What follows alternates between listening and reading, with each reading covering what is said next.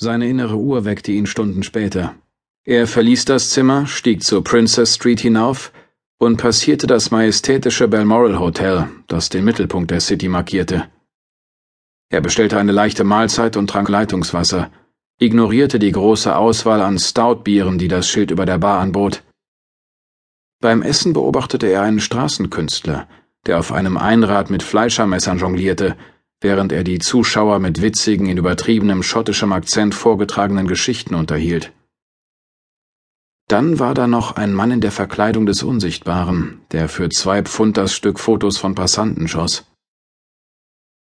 Nach dem Essen ging Roby in gemütlichem Tempo in Richtung Edinburgh Castle. Er saß in der Ferne vor sich. Die Anlage war groß und beeindruckend. Man hatte sie in ihrer langen Geschichte nie mit Gewalt erobern können, nur mit List. Roby stieg in der Burg ganz nach oben und blickte über die im Zwielicht liegende schottische Hauptstadt hinweg. Dabei strich er über eine Kanone, die nie wieder einen Schuss abgeben würde. Dann wandte er sich nach links und nahm die Weite des Meeres in sich auf, das Edinburgh bereits vor Jahrhunderten zu einem wichtigen Hafen gemacht hatte, in dem ununterbrochen Schiffe anlegten und ihre Fracht entluden, um dann mit neuer Ladung wieder in See zu stechen. Roby streckte sich und spürte ein Knirschen in der linken Schulter. Vierzig Jahre. Morgen. Aber zuerst musste er den heutigen Tag überleben. Wieder ein Blick auf die Uhr. Noch drei Stunden. Er verließ die Burg und betrat eine Seitenstraße. Unter der Markise eines Cafés wartete er einen heftigen kalten Regenschauer ab und trank eine Tasse Kaffee. Später passierte er ein Schild für die Geistertour Underground Edinburgh nur für Erwachsene, die erst nach Einbruch der Dunkelheit begann. Es war fast soweit. Roby hatte sich jeden Schritt, jede Bewegung genau eingeprägt, um zu überleben. Wie immer musste er darauf vertrauen, dass das reichte. Will Roby wollte nicht in Edinburgh sterben. Kurz darauf ging er an einem Mann vorbei, der ihm zunickte. Es war eine kaum merkliche Kopfbewegung, dann war der Mann verschwunden.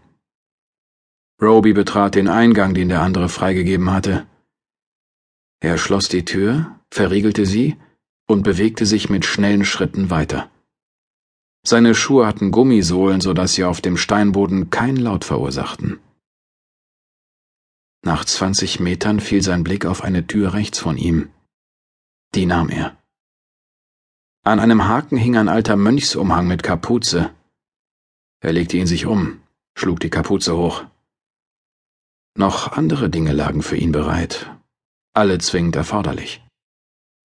Handschuhe, eine Nachtsichtbrille, ein Rekorder, eine Pistole des Fabrikats Glock mit angebrachtem Schalldämpfer und ein Messer. Roby wartete, sah alle fünf Minuten auf seine Uhr.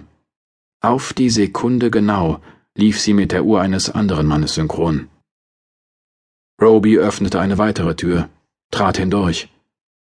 Der Boden fiel schräg ab. Er kam zu einem Bodengitter, stemmte es in die Höhe und kletterte flink an mehreren im Stein verankerten Eisensprossen in die Tiefe. Lautlos setzte er den Fuß auf den Boden, wandte sich nach links und zählte die Schritte. Über ihm erhob sich die Burg, zumindest der neue Teil. Er befand sich nun im Untergrund von Edinburgh, dem Schauplatz der Geistertouren.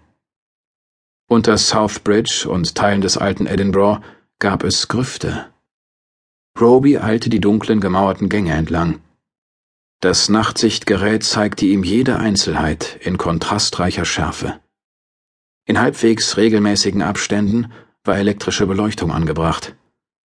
Trotzdem war es hier unten ziemlich dunkel. Er konnte beinahe die Stimmen der Toten hören. Hiesigen Legenden zufolge hatte die Pest um 1600 vor allem die armen Stadtteile wie Mary King's Close heimgesucht. Angeblich hatte man Tote für immer eingemauert, um die Ausbreitung der Seuche zu verhindern. Roby hatte keine Ahnung, ob das stimmte oder nicht, aber es hätte ihn nicht überrascht. So reagierte die Zivilisation manchmal auf Bedrohungen, ob echt oder eingebildet. Sie errichtete eine Mauer und schnitt die anderen ab. Wir gegen sie. Der Stärkere überlebte. Du stirbst, damit ich lebe. Wieder ein Blick auf die Uhr.